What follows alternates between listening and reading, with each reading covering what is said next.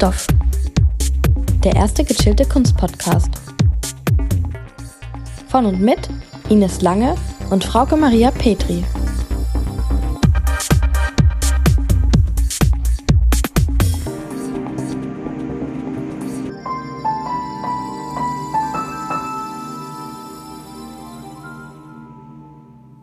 Hallo alle zusammen. Hallo und herzlich willkommen zu einer neuen Ausgabe von Kunststoff. Und auch heute sind wir wieder zu dritt separat vor unseren PCs für diese Podcastaufnahme. Unser heutiger Gast ist ähm, eine Künstlerin und zwar Ulrike Arnold. Ja, hallo, hier ist die Ulrike im Atelier hier in Düsseldorf diesmal. Sehr schön. Ähm, vielleicht noch ganz kurz, Frauke und ich, wir kommen ja aus der Kunstgeschichte. Und ähm, Ulrike hat im Gegensatz zu uns nicht Kunstgeschichte studiert, sondern freie Kunst. Das heißt, sie ist an der Akademie tatsächlich auch gewesen und hat sich dort praktisch mit der Kunst auseinandergesetzt. Sie produziert also selbst Kunstwerke. Aber jetzt möchten wir euch zunächst mal Ulrike Arnold vorstellen und das hat Frauke heute vorbereitet. Genau. Ulrike Arnold ist gebürtige Düsseldorferin und studierte von 1968 bis 71 Musik- und Kunsterziehung in NRW und übte danach eine Lehrtätigkeit unter anderem an einer Real- und Knabenschule aus. Parallel hat sie dann ab 1979 bis 1986 ein Kunststudium äh, ja, studiert, und zwar an der Kunstakademie Düsseldorf bei Professor Klaus Rinke.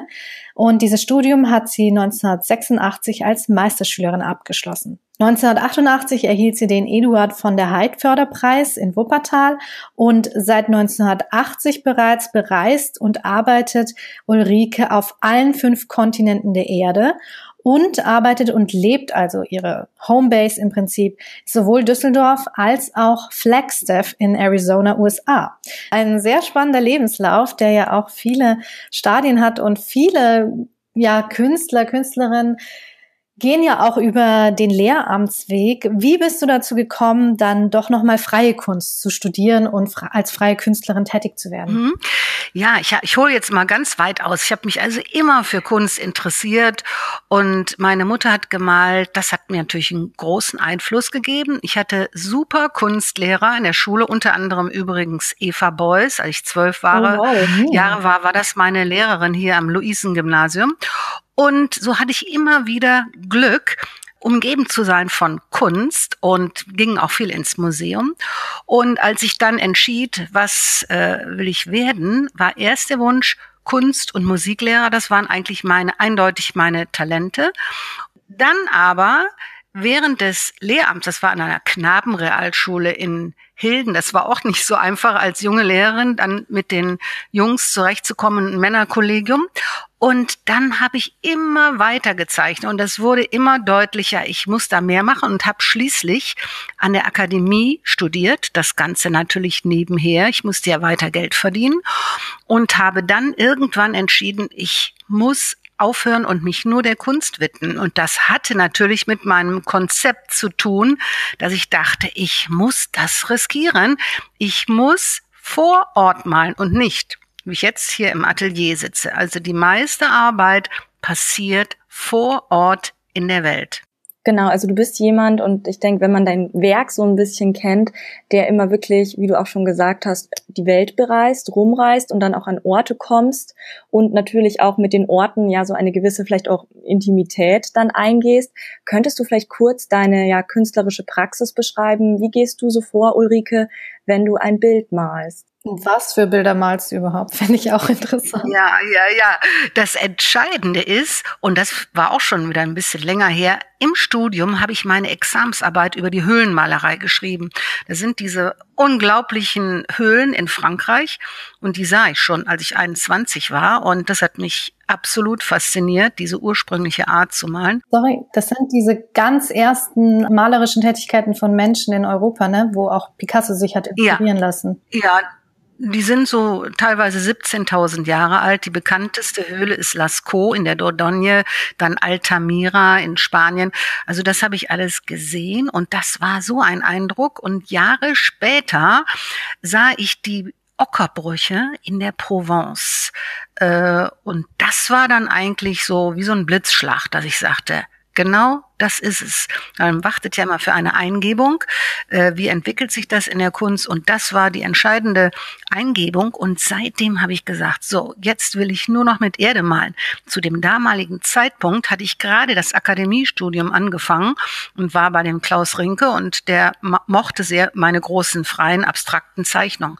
Und dann plötzlich sagte ich, nee, ich möchte jetzt hier mhm. mit der mhm. Erde hantieren. Und dann sagte er, mach mal. Der gab uns also sehr viel Freiheit, was gut war. Ja, und von dieser Sekunde an äh, war ich völlig fasziniert von dem Thema Erde. Also ich habe dann Leinwände genommen und auf dem Boden gemalt, die Erde von dem Ort klein geklopft, äh, die Farben, die ich dort gefunden habe. Also nur die Erde, nur das Gestein. Nicht irgendwie noch heimlich andere Pigmentefarbe reingetan, sondern das pure Material des Ortes und das mit einem Bindemittel äh, verbunden. Also zum Beispiel Öl, Kleister, Wachs, Acrylbinder, alles ist möglich, äh, wie die früheren Maler das ja gemacht haben im Mittelalter, die ja ihre Farben selbst hergestellt haben. So, und dann habe ich natürlich das Gefühl gehabt, das geht nur, wenn ich in der Landschaft sitze. Und ich habe zum ersten Mal in Lanzarote in einem Krater gesetzt. Und ich brauchte nur die Hand auszustrecken und schon hatte ich die tollsten Farben. Die habe ich mit dem Hammer klein gemacht und dann mit dem Bindemittel gemischt. Und das muss man natürlich alles dabei haben. Rucksack, die Leinwand, Wasser, das Bindemittel, den Hammer und alles auf dem Boden kriechen. Das ist alles sehr ursprünglich ursprünglich und nachher werden die Bilder gerollt um eine Rolle und dann ziehe ich damit wieder zurück und dann werde ich die irgendwie dann zurücktransportieren nach Deutschland per Flugzeug oder wie auch immer. Und dann ging das nur so, dass ich mich von der Schule verabschieden musste. Mhm. Ich habe das erstmal probiert, ein halbes Jahr habe ich mich von denen beurlauben lassen. Ich hatte vorher eine Ausstellung und hatte da ganz gut verkauft und dachte, so, jetzt traue ich mich, jetzt will ich das versuchen. Und ich hatte 10.000 Mark. Heute ist das ja nicht viel. Auf jeden Fall war ich damit ein halbes Jahr in Australien, immer vor Ort gearbeitet, im Zelt gelebt, habe das alles ganz alleine organisiert und ich hatte auch keine Begleiter und habe das da gelernt, äh, das alles zu organisieren und vor Ort dieses Erleben, das war das Wichtigste und das, was man da empfindet, das umtransformieren. Und da ist natürlich wichtig das Wetter. Das Wetter. Dann lasse ich den Regen drüber laufen oder dann laufen Tiere drüber. All diese Geschichten spielen mit in die Kunst rein. Ja, und, und, und so hat sich das dann ergeben, dass ich immer wieder, wenn ich zurückkam, Ausstellungen gemacht habe und ich habe glücklicherweise es irgendwie geschafft, dass ich immer verkauft habe und dann das nächste Reiseprojekt. Also von allen Kontinenten gibt es Bilder, gibt es Resultate, die ich da gemacht habe. Und ähm, die Bilder sehen auch alle irgendwie verschieden aus. Es sind ja immer wieder verschiedene Materialien. Und ich nehme nur das, was ich da finde. Hm. Du nennst sie ja sowohl Erd- als auch Kometenbilder, weil du malst ja auch mit Kometenstab oder hast du später angefangen. Und was ich auch sehr beeindruckend finde, es gibt dieses One World Painting, was ja sogar nicht nur ähm, einen Ort jeweils dokumentiert, malerisch, sondern ja im Prinzip die ganze Welt, ne? Mhm. Also bisher war es ja immer so, dass ich nur an einem Ort gearbeitet habe und dann kam seit, wann ist das jetzt? 2004 traf ich äh, in der Nähe von Flagstaff, wo ich ja äh, mit Indianern eine Hütte gebaut habe, einen Hogan. Und da reiste ich, ich war, das war Teil einer Konferenz, da war auch der Astronaut, der letzte Luna-Pilot zugegen. Und da gab es für die Teilnehmer dieser Konferenz eine Möglichkeit, in den größten Meteoritenkrater, der ist bei Flagstaff, reinzuwandern. Das ist sonst verboten. Und äh, da begegnete ich einem Forscher, der dachte natürlich nicht, dass ich Maler werde, dachte ich wäre auch Forscher. Und ähm, als wir ins Gespräch kamen, sagte er, was äh, forschst du, hast du was mit Mars zu tun? Ich sag nein. Äh, ich, ich erklärte mein Konzept, dass ich eben vor Ort in den Wüsten der Erde arbeite und dann war der so begeistert. Er sagte, ich sammle auch weltweit Meteoriten. Und für die NASA brauche ich natürlich Proben. Und da muss ich mal die erste Scheibe absäbeln. Und die wird der NASA zugeschickt, um zu identifizieren, woher von Asteroiden meistens, um das Alter festzustellen, äh, älter als die Erde und diese Geschichten. Und dann hat er gesagt, ja, da fällt Späne ab. Und möchtest du das haben? Und das war natürlich eine ungeheure Geschichte. Der Zufall oder Nicht-Zufall brachte mir dann dieses spezielle Material, so dass ich also nicht nur mit der Erde, sondern mit dem für mich symbolisierend den Kosmos malen, Himmel und Erde. Ich habe auch mal eine Ausstellung gehabt in Santiago de Chile, die hieß äh, Cielo y Tierra, Himmel und Erde, wo eben diese Erdbilder des Ortes verbunden mit den Meteoriten Spänen, also auch so ein kosmisches Element da reinkommt. Und das ist für mich ganz wichtig, diese Verbundenheit mit dem gesamten Kosmos auch darzustellen. Also das ganze Ökosystem da irgendwie auch wieder zu spiegeln. Ja, und es hat natürlich auch was mit der Umwelt zu tun. Und jetzt, um konkret auf eure Frage zu kommen, ich habe ein Bild gemalt. Äh, dieses Bild hat eine Form eines Ausrufzeichen. Also der eine Teil ist sieben Meter lang, mal 1,90 Meter und ein Kreis darunter. Und das habe ich von beiden Seiten bemalt. Aber jetzt kommt es. Ich habe immer Erde von allen Reisen dann mit zurückgebracht oder Paket geschickt. Die sind alle in diesem Bild drin. Also in dem Bild begegnen sich die verschiedenen Länder und Kontinente. Da ist Senegal drin, neben Nordjemen, neben Assuan, äh, neben Island und äh, die begegnen sich friedlich. Das ist sozusagen eine nonverbale Kommunikation und es geht äh, also auch um das Thema Environment, unsere Umwelt, unser Bezug zur Erde, wie wir mit der Erde umgehen und wie wir alle friedlich auch miteinander sein können. Und diese gesammelte Erdinstallation habe ich hier in meinem Atelier. Ich habe die auch mal in der UN-Konferenz in Rio de Janeiro gezeigt, 1992. Das war ein Traum. Wo ist ein guter Platz, so ein Bild hinzuhängen? Das war die Vorstellung in der UN. Und das sollte am äh, 22.04. war der 50. Wiederkehr der, des Internationalen Tag der Erde. Und da sollte das eigentlich passieren. Aber das war alles so schwer und nicht einfach und bürokratisch. Es hat dann im Endeffekt nicht geklappt. Aber das ging ja jetzt sowieso nicht. Und äh, alles hat zu tun mit einem Film. In diesem Film male ich dieses Bild. Der Film heißt Dialogue Earth und der sollte ja jetzt in die Kinos kommen. Jetzt, in ein paar Tagen, sollte die Premiere sein im Bambi hier in Düsseldorf. Und äh, das ist natürlich schade.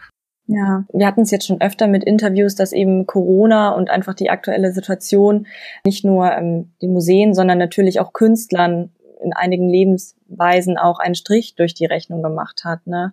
Ja, das könnte äh, man sagen, dass das vielleicht daher äh, nicht gut war, aber es gibt natürlich andere Möglichkeiten, den Film äh, später zu zeigen. Oder es gibt jetzt eine Möglichkeit über Kino on Demand. Das unterstützt auch die Kinos. Da kann man dann den Film sich ansehen. Aber es ist natürlich auch besonders schön, den Film in groß zu sehen. Und da gibt es vielleicht ab 15. Juni, die Kinos sollen ja bald geöffnet werden, natürlich da nur mit halber Besetzung äh, dass es da vermutlich, das wird dann auf der Webseite dann stehen von mir, wann das sein wird, ab dem 15. Juni, dass man den doch sehen kann. Und ansonsten die Isolation, für mich war das ja nicht schlimm. Ich bin ja trainiert mit dem Alleinsein. Ich suche mir das ja geradezu aus. Mhm, mhm, und aber ich finde es natürlich schön, wenn man die Freiheit hat, sich auszutauschen mit Menschen, wann man will. Für andere ist das vielleicht noch viel schlimmer. Aber ich habe jetzt hier die Zeit genutzt und sehr viel gezeichnet auch wieder. Also das war nicht so tragisch. Für den Film finde ich das jetzt natürlich sehr schade und ich hoffe, dass der ein oder andere das sehen kann, um das auch zu verstehen, diesen ganzen Prozess. Und da geht es um den Dialog mit der Erde. Und der Henk Levine ist der Filmdirektor. Die Musik ist von dem Hauschka, der wunderbarer Filmkomponist ist. Und ähm, ja, ich hoffe, dass das von einigen gesehen werden kann oder von vielen, um auch meinen Prozess zu verstehen. Ja, also super schön. Ich habe den Film tatsächlich schon gesehen und kann den wirklich auch wärmstens empfehlen. Über Kino on Demand kann man das äh, super einfach von zu Hause dann wenigstens gucken. Man kriegt da dann auch einen Gutschein von beispielsweise einem Kunstkino und, und so weiter. Wir werden euch auf jeden Fall noch auf dem Laufenden halten, wann der Film dann vielleicht auch wirklich nochmal Premiere feiern kann. Und ich denke, gerade jetzt, wo wir uns alle zu Hause befinden, ist das Fernsehen dann vielleicht oft so oder der Film an sich vielleicht ein ganz gutes Medium, um ein bisschen so eine Substitution zu schaffen. Ja. Mhm. Ja, ich habe ihn noch nicht gesehen, steht auf jeden Fall noch auf der Agenda. Aber du hast doch schon den Schaffungsprozess erwähnt. Viele sind ja jetzt auch von der Isolation betroffen oder waren es. Mittlerweile sind ja einige Lockerungen eingetreten. Und Gertrud Peters zum Beispiel vom KIT hat im Interview auch mal erwähnt, dass zu Zeiten der Pest damals auch viele in einen kreativen, in eine kreative Abgeschiedenheit gegangen sind. Bei dir ist das ja im Prinzip schon Voraussetzung. Warum ist es Teil deiner Arbeit? Inwiefern vielleicht auch meditativ und wie unterscheidet es aber eindeutig sich von einer aufgezwungenen Isolation? Ja, also für mich ist das ganz wichtig, das Alleinsein. Das habe ich ja wirklich gesucht, um eben mit der Natur, mit dem Kosmos eins zu werden. Keine Störeffekte, nichts, kein Telefon, nichts. So die pure Konzentration auf das, was da ist. Eingehen auf Wetter, Wind, all die Dinge, die Hitze. Und dann kann ich ganz anders reagieren. Und ich will ja die Stimme des Ortes hören. Äh, also es ist wie ein Gespräch, der irgendwie mhm. gibt der etwas von sich. Und diese Essenz des Ortes, die versuche ich auszudrücken. Und da ist es wichtig, dieses Alleinsein. Aber ich empfinde mich ja gar nicht da einsam oder allein, sondern äh, ich finde mich ja als Teil des Ganzen. Es ist ganz wichtig und ich fand es wunderbar, eines der besten Dinge. Es ist aber natürlich anders, wenn man gezwungen wird. Aber auch dann glaube ich, kann man äh, Flexibilität lernen und äh, glücklicherweise habe ich da auch irgendwie ein Glück, dass ich da flexibel sein kann jetzt, indem ich in dieser Situation hier ganz viel zeichne und wer erinnert, wie ich früher gearbeitet habe und äh, die ganze Emotion bringe ich dann da rein. Äh, was natürlich dann tragisch ist, wenn man sich nicht sehen kann. Ich meine, in der Wüste suche ich ja selbst aus, dass ich dann allein bin und die Tiere sehe vielleicht immer. Mhm. Aber hier ist das jetzt nun schon viel schwerer, aber man ist ja erfinderisch. Der Mensch in diesem Zeitalter hat so viele tolle Erfindungen gemacht und ich glaube, dass hier die tollsten Sachen bei den vielen Künstlern rauskommen, was jetzt alles im Moment erfunden wird. Das ist toll. Mhm. Hm, das stimmt, auch vor allen Dingen digital. Aber ich finde auch lustigerweise, oder das ist vielleicht so ein bisschen das Paradoxon daran, dass man sich auch gern wieder in die Natur begibt plötzlich und merkt, was so essentiell ist. Und ähm, umso spannender finde ich auch diesen Titel allein vom Film, aber ja auch, was im Prinzip deine Werke alle innehaben, dieser Dialog mit der Erde.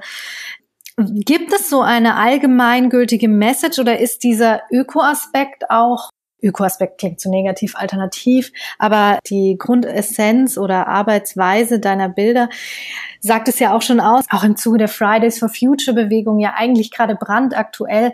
Würdest du sagen, das ist auch Teil einer allgemeingültigen Message oder was versuchst du mit den Werken zu transportieren? Ja, also das steckt natürlich auf jeden Fall drin. Ich arbeite ja schon seit 40 Jahren mit der Erde. Es war also immer für mich ein Grundbedürfnis. Erde, die Höhlenmaler, das ist das Urbedürfnis des Menschen, sich mit diesen archaischen, einfachen Sachen auszudrücken. Das ist also einmal und natürlich die Umwelt spielt rein und wenn man mich versucht in eine Richtung äh, reinzubringen, dann sagt der eine, ja, das erinnert ihn an informell, diese, diese abstrakte Malerei. Und der eine sagt, ja, das erinnert mich an Landart. Und der andere sagt, das ist Konzeptart. So gibt es die verschiedenen Richtungen, was die Kunsthistoriker für Meinungen dazu haben. Und das ist schwer, da das so zu formen. Aber ich sehe natürlich, dass gerade jetzt diese Malerei jetzt im Moment, so wie ich arbeite, das sind ja auch wie fragile heute, dass das also wirklich was mit diesem Thema unserer Zeit zu tun hat. Und gerade dieses One-Word-Painting, das trifft, glaube ich, genau den Zahn der Zeit. Und das finde ich dann mein Beitrag. Der Beitrag, die Kunst kann einen Beitrag zu unserer Zeit geben. Das hoffe ich, dass das andere Menschen auch inspiriert, sich mit der Natur und mit Dingen äh, auseinanderzusetzen. Also würdest du gar nicht sagen, es geht jetzt darum, was vielleicht ein Kunsthistoriker sagt, sondern deine deine Kunst ist vielleicht auch wirklich für alle zugänglich, auf verschiedene Art und Weisen dann auch. Ja, also verschiedene Ansätze äh, gehen da. Aber natürlich bin ich sehr interessiert, was der Kunsthistoriker sagt. Aber so ist das ja langsam über die Zeit gewachsen, hat sich das herausgebildet, wie ich arbeite, warum ich so arbeite. Aber da gibt es natürlich immer wieder neue Ansätze, was dann vielleicht interessant ist, auch so zu sehen dann. Das gibt dann für einen selbst auch vielleicht neue Einblicke und da bin ich offen das zu hören. Ja, und das interessiert mich natürlich. Äh, für mich ist jetzt wichtig, dass ich ein Publikum, den Betrachter, wirklich inspirieren kann, dass er sich damit auseinandersetzt. Und zwar alle, nicht nur die Kunstinteressierten. Und dieser Film richtet sich auch nicht nur an ein pures Kunstpublikum. Der Filmemacher ist ja jetzt auch nicht aus der Kunstrichtung, sondern ein ganz normaler Mensch, der sich aber sehr um die Umwelt kümmert und deshalb ist das auch, da kommen so ganz normale Geschichten des Lebens vor. Der Umgang mit dem Tod, Dinge, ähm, die vielleicht, wenn man jetzt einen reinen Kunstfilm macht, vielleicht nicht drin hätte. So. Und das finde ich ist sehr spannend.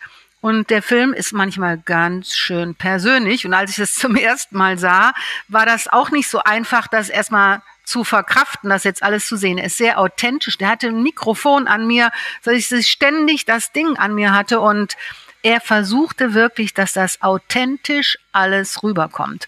Und von daher ist es nicht nur äh, reiner Kunstfilm, sondern aus dem Leben gegriffen ein Einblick in das Leben eines Menschen, der sich künstlerisch ausdrückt. So würde ich das sagen. Aber eine wichtige Message für unsere Zeit gibt.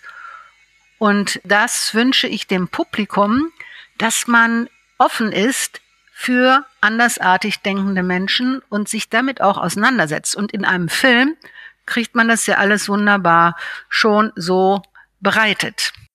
Ja, also ich finde, das ist ein wirklich super schöner Ansatz und was mir an dem Film auch so hängen geblieben ist, es gibt da eine Szene, wo man deine Bilder nicht nur ansehen kann, sondern tatsächlich auch anlangen kann. Kannst du vielleicht zu diesem haptischen Gefühl noch etwas in deiner Kunst uns erzählen? Mhm. Das Wichtige, dass ich mit Erde male, ist ja nicht nur die Farbe an sich, sondern es ist ja auch Material, Materialität. Das ist ja wie so eine Dreidimensionalität. Und für mich ist es immer wichtig, die Bilder anzufassen. Für mich, klar, ich, ich bin jetzt derjenige, der die macht, aber ich lade auch andere ein. Ihr dürft das anfassen. Und ich hatte in Santiago de Chile in der deutschen Botschaft eine Ausstellung und dann haben wir Schulkinder von einer Blindenschule eingeladen und die haben ja noch nie das, solche Sachen durften ja nie anfassen. Skulpturen, ja, aber normalerweise mag das ein Künstler nicht, wenn man drüber fasst. Es könnte auch gefährlich werden. Aber hier meine Bilder, die sind ziemlich robust, ne? Und das war für mich also sehr berührend, wie die das berührt haben. Und äh, man kann ja die Bilder auch riechen. Also das habe ich denen auch gesagt. Ich sage, hier war ich in der Atacama und da war was mit Schwefel. Und das kann man vielleicht riechen. Und dann sah ich alle, wie die mit der Nase dran ging. Das kann man auch riechen. Und äh, ich sage, ich war auch in der Salzwüste und dann sah ich ein Kind, das dann an dem Bild leckte. Und also ah, ja, ja, das alle Sinne, alle mit allen Sinnen. Schön. Augen in diesem Falle konnten sie nicht sehen und das war toll. Und dann spielte ich denen eine Musik vor, die hatte ich komponiert, also um diese Meteoritenbilder auch auszudrücken, diese Atmosphäre in der Wüste und diese Stimmung. Und dann hatte ich über diese verschiedenen elektronischen Klänge, die ich ausgesucht hatte, hatte ich meine Stimme improvisierend drüber gesetzt. Und wie die zugehört haben, also dann kam noch das Ohr dazu, dass also da auch noch das ganz umfassend gehört worden oder erfasst worden mit allen Sinnen.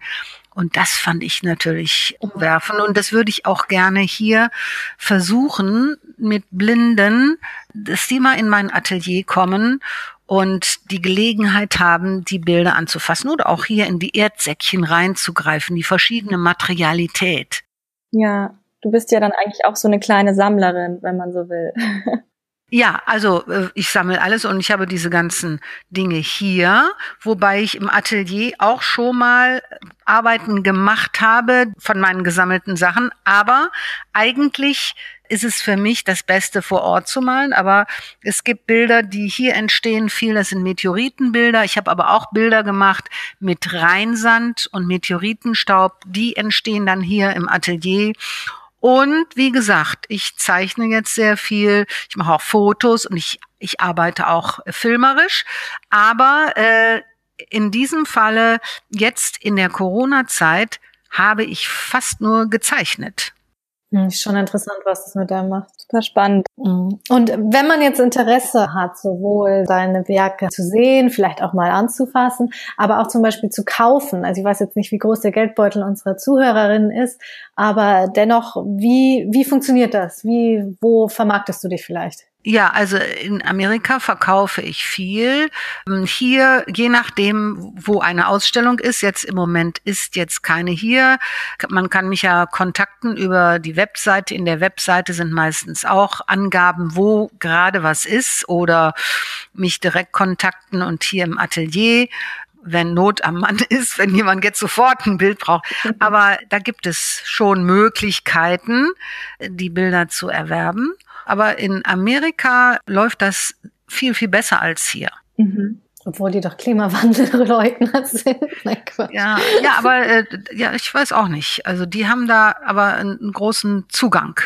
Mhm. mhm. Sehr schön, das ist ja super. Mhm. Aber ich bin ja jetzt nicht nur in Amerika, ich habe in anderen Regionen in Chile Ausstellungen gehabt und auch versucht zu verkaufen, aber das ist einfach nicht so einfach. Also ähm, ja. Aber man muss ja jetzt auch sagen, weil wir die Dimensionen jetzt auch nur einmal gesagt haben, das sind wirklich großformatige Bilder, ne? Also man braucht ja auch einen gewissen Platz. Ja, also es gibt auch Bilder, die sind jetzt so ein Meter mal ein Meter. zwanzig. Das ist also doch eher ein normales Format, ne? Ja. Und es gibt natürlich auch noch kleinere, aber je größer das Bild, desto besser für mich. Es gibt auch Bilder, die sind ja von zwei Seiten bemalt. Die würden dann frei im Raum schweben. Da habe ich hier im Atelier habe ich so ein großes Bild, das ist im Vollmond gemalt und die Rückseite am Tag. Das ist so fast drei Meter groß und ist hier wie so ein Raumteiler.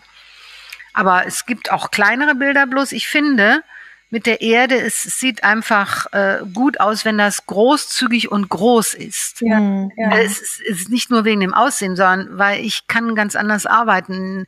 Das, ich arbeite ja also mit dem ganzen Einsatz des Körpers. Ich springe ja auch übers Bild. Ich sitze teilweise im Bild und ich laufe drumherum, tanze drauf um. Das hängt eben von dem Moment ab. In Afrika habe ich Bilder gemalt, und hörte ich im Hintergrund so Voodoo-Trommeln, dann bin ich um das Bild so getanzt. Also, und das, wenn ja so ein kleines Bildchen, das ist einfach, ja, für mich nicht so einfach auszudrücken. Ich finde es viel einfacher, in großen Formaten zu arbeiten. Aus der Kraft, aus dem Schwung des Körpers. Das hat schon sehr viel Archaisches. Finde ich toll. Ja. Sehr schön. Und eine Frage habe ich auch noch, weil die mir irgendwie unter den Nägeln brennt. Findest du, wenn da jetzt jemand auch so die Bilder berührt oder ableckt oder was weiß ich, dass es auch so, weil vorher ja auch die Natur Eingriff genommen hat, dass so ein Moment ist des Werkprozesses noch? Der, also wie stehst du so zur Vegetation oder dem auch möglichen Verfall deiner Bilder? Ja, also wenn ich jetzt die verpacke, ja, und rolle, da kann schon mal ein Krümel abbröckeln. Ah, das ist nicht so tragisch. Da bin ich nicht so pingelig. Aber normalerweise hält das recht gut mit dem Bindemittel und ist nicht so schlimm. Und da passiert eigentlich auch nichts. Und wenn da jemand dran leckt oder drüber fasst, da kann eigentlich nichts passieren. Und apropos Verfall, das fragt ja ein Museumskonservator, der fragt das ja. ja, ja, wie lange halten denn die Bilder? Da kann ich nur zu sagen, die Erde hat ja schon Millionen Jahre überdauert. Die Farben, also roter Sandstein oder was, das ist ja schon uralte Materie. Und wenn ich damit male und die Sonne scheint drauf, das verblasst nicht. Also das ist relativ geschützt. Die Leinwand, die hält, ich weiß es nicht, über 800 Jahre oder je nachdem, wie gut die Leinwand ist. Das Bindemittel auch. Ich habe mich hier erkundigt bei den Fachspezialisten. Also äh, ich glaube, das Erste, was kaputt geht, wäre vielleicht die Leinwand. Aber das nach vielen hundert Jahren. Also müssten die eigentlich ganz gut haltbar sein. Und aber das ist natürlich so eine Frage von einem Konservator, wie lange überdauern die? Es gibt ja Kunst, Eat Art oder so, was schneller zerfällt oder nur ganz kurz ist, ne? Aber darum würde es mir jetzt gar nicht gehen. Für mich die entscheidende Sache ist, dass, dass das eben genau das authentische Material ist von diesem einen Ort. Und die Formen, die dabei entstehen, das ist meine Empfindung, wie ich den Ort erfasse mit allen Einflüssen von Wetter, Wind und dieser Thematik. Hier bin ich ein Teil des Ganzen. Hier bin ich da auf diesem Punkt der Erde allein. Mhm. mit der Natur. Mhm, super spannend. Ja, ich habe lustigerweise nämlich auch an den Restaurator gedacht, der sich mit Sicherheit ähm, freut, wenn er so ein Werk restaurieren darf. Ähm, und es hat auch so ein bisschen eine Ursprungsgeschichte zu unserem Podcast, weil Ines und ich haben tatsächlich vor einem Kurs zur Restauration die Idee gehabt, diesen Podcast zu gründen. Stimmt, ja. Und irgendwie schließt sich da gerade so ein bisschen der Kreis und es, man merkt dann auch immer, wie Kunstgeschichte und Kunst, dass die verschiedenen Tätigkeiten doch auch immer wieder Hand in Hand gehen. Das ist immer toll zu sehen. Das ist übrigens interessant, wenn man da jetzt forschen will. Ja, wieso ist die Erde blau? Wieso ist die Erde grün oder das Gestein? Das ist so hochspannend. Da kommt die Chemie mit rein, hat was mit Kupfer zu tun, Eisen färbt rot, grün. Ja, ja. So alle diese Sachen, wichtige Sachen für einen Restaurator. Der muss ja auch sehen, wo haben die im Mittelalter her die Farbtöne gekriegt. Äh, die haben ja das Blau, war meistens von Lapislazuli Gestein. Das gab es natürlich nicht in Italien. Das holte man, ich meine, Afghanistan oder Persien. Auf jeden Fall ist es nicht so verbreitet. Ganz wertvolles Gestein. Und das haben die dann auch fein zerrieben, das Farb Pulver, das ist das Pigment. Deshalb sage ich immer Erde. Es ist ja nicht Erdfarbe, was ich habe, sondern es ist die pure Erde. Ne? Die haben dann im Mittelalter ja das Gesteinige rausgeschwemmt, bis nur das Farbpigment übrig blieb. Ne? Aber diese ganzen Erdstoffe, Umbra, wo gibt's das und was ist das für ein Farbton? Das alles ist hochinteressante Materie zu erforschen und das ist natürlich für einen Restaurator ganz wichtig. Und wenn man sich damit auseinandersetzen will, dann geht man ins Internet und guckt eben da, wo die Farbtöne herkommen und kann darüber erforschen. Und wie haben die das im Mittelalter gemischt? Äh, was war da? Öl, Wachs? Wie haben die das während der Höhlenmalerei gemacht? Mit Tierfett oder teilweise einfach nur mit Wasser, aber es musste schon irgendein Bindemittel da sein. Ne? Und das ist sehr spannend, darüber was zu erforschen. Das geht dann in den wissenschaftlichen Bereich rein. Und wenn ihr jetzt mit Restauratoren zusammenarbeitet, da kommen genau diese Fragen. Mhm. Also noch eine weitere Schnittstelle. Super spannend, also wie das Ganze dann doch wieder auch zusammenhängt. Tatsächlich würde ich sogar jetzt schon äh, die Schlussfrage einleiten. Ja. Ulrike, wir stellen jedem nämlich dieselbe Schlussfrage. Ja. Und tatsächlich ist die jetzt vielleicht weniger auf dich speziell bezogen. Ulrike, mit wem gehst du denn am liebsten in ein Museum oder vielleicht auch in eine Ausstellung? Ja, also eigentlich gehe ich ganz gerne alleine dahin, um mich voll dann zu konzentrieren oder mit guten Freunden, wenn dann aber so, dass jeder für sich geht und dann zwischendurch sich austauscht. Das finde ich äh, auch ganz gut. Und äh, mein Freund Victor, der ist Fotograf, der hat übrigens auch die Drohnenfilm-Sache in dem Film gemacht, ganz tolle Drohnenaufnahmen und man denkt ähnlich. Und dann ist es sehr interessant, so sich dann auszutauschen. Und ganz früher mit meiner Mutter sehr viel. Aber ich finde auch alleine ins Museum gehen ist toll. Es ist interessant, weil viele unserer Gäste ähm, ähnliche Antworten geben. Viele, glaube ich, gehen ganz gerne auch allein ins Museum und sehen das vielleicht auch wieder als so Ort der, ja, vielleicht meditativen Ruhe. Mhm. Und das finde ich irgendwie super schön, dass es da vielen aus allen Kulturbereichen ähnlich geht. Ja. ja, ja, ja. Also ich finde es toll, wenn man vor dem Bild steht und das jetzt erstmal so ein saugen kann mhm. und nicht direkt einem einer da was reinredet. Also ich würde eher dazu tendieren, alleine, als wenn jetzt da ich in einer Gruppe wäre. Das würde ich, glaube ich, nicht so gerne haben. Das kann man dann, wenn ich beim zweiten Mal da durchgehe, dann vielleicht. Aber erstmal möchte ich das so meditativ alleine aufsungen, wie das Bild zu mir spricht. Mhm. mhm. Wir haben ja hier die tollsten Museen hier in Düsseldorf und ähm, das ist doch schön, wenn man da alleine und da in diese Welt abtaucht. Das ist doch herrlich. Ja, ja, und es passt auch mit diesem Punkt nochmal zwischen, also du verarbeitest Emotionen in das Werk als, als Schaffender und dann findet es wieder eine neue Kontemplation beim Rezipierenden. Mhm. Und dazwischen ist noch diese Kunstkritiker, Kunsthistoriker, Kunstmarktsituation. Aber eigentlich, um Kunst zu genießen, ist es so ein Nebenschauplatz. Mhm. Mhm. Ja, ja. Oh, ich sehe das ja auch immer, wie Leute reagieren auf meine Sachen. Ne? Das ist meistens emotional. Die sehen was. Man braucht da gar nicht zu viel zu erklären oder sehen, wie ich gerade male, wenn ich da jemand treffe.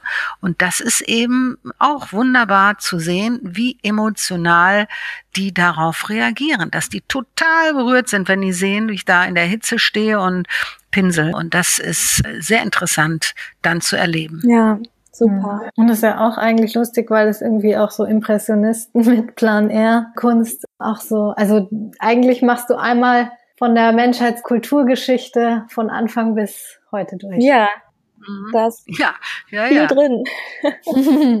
Ja, ja, wobei im Impressionismus hatte man ja seine Staffelei und hat draußen gearbeitet. Teilweise hat man das angefangen und dann zu Hause weitergearbeitet, aber das war auf einer Staffelei. Bei mir ist das also dann, äh, das geht ja richtig dann auf dem Boden, das geht da richtig elementar zu. Dann sitze ich da im Bild, ich sehe selbst aus wie ein Erdschwein, kann man sagen, und dann äh, geht das äh, da rund und äh, ähm, Jackson Pollock-Style. könnte man sagen. Teilweise schleudere ich die Farbe und äh, mas wie Massage in das Bild. Also da sind alle möglichen Dinge. Aber das sieht man. Wenn man in den Film äh, geht, sieht man da, wie ich arbeite. Super, ja. Und ich kann an der Stelle nur noch mal einen, diesen Film ans Herz legen. Ihr unterstützt damit quasi auch die Kinolandschaft. Und man kann da auch ein Kino in seiner Region auswählen. Also das ist nicht nur für Düsseldorf spannend.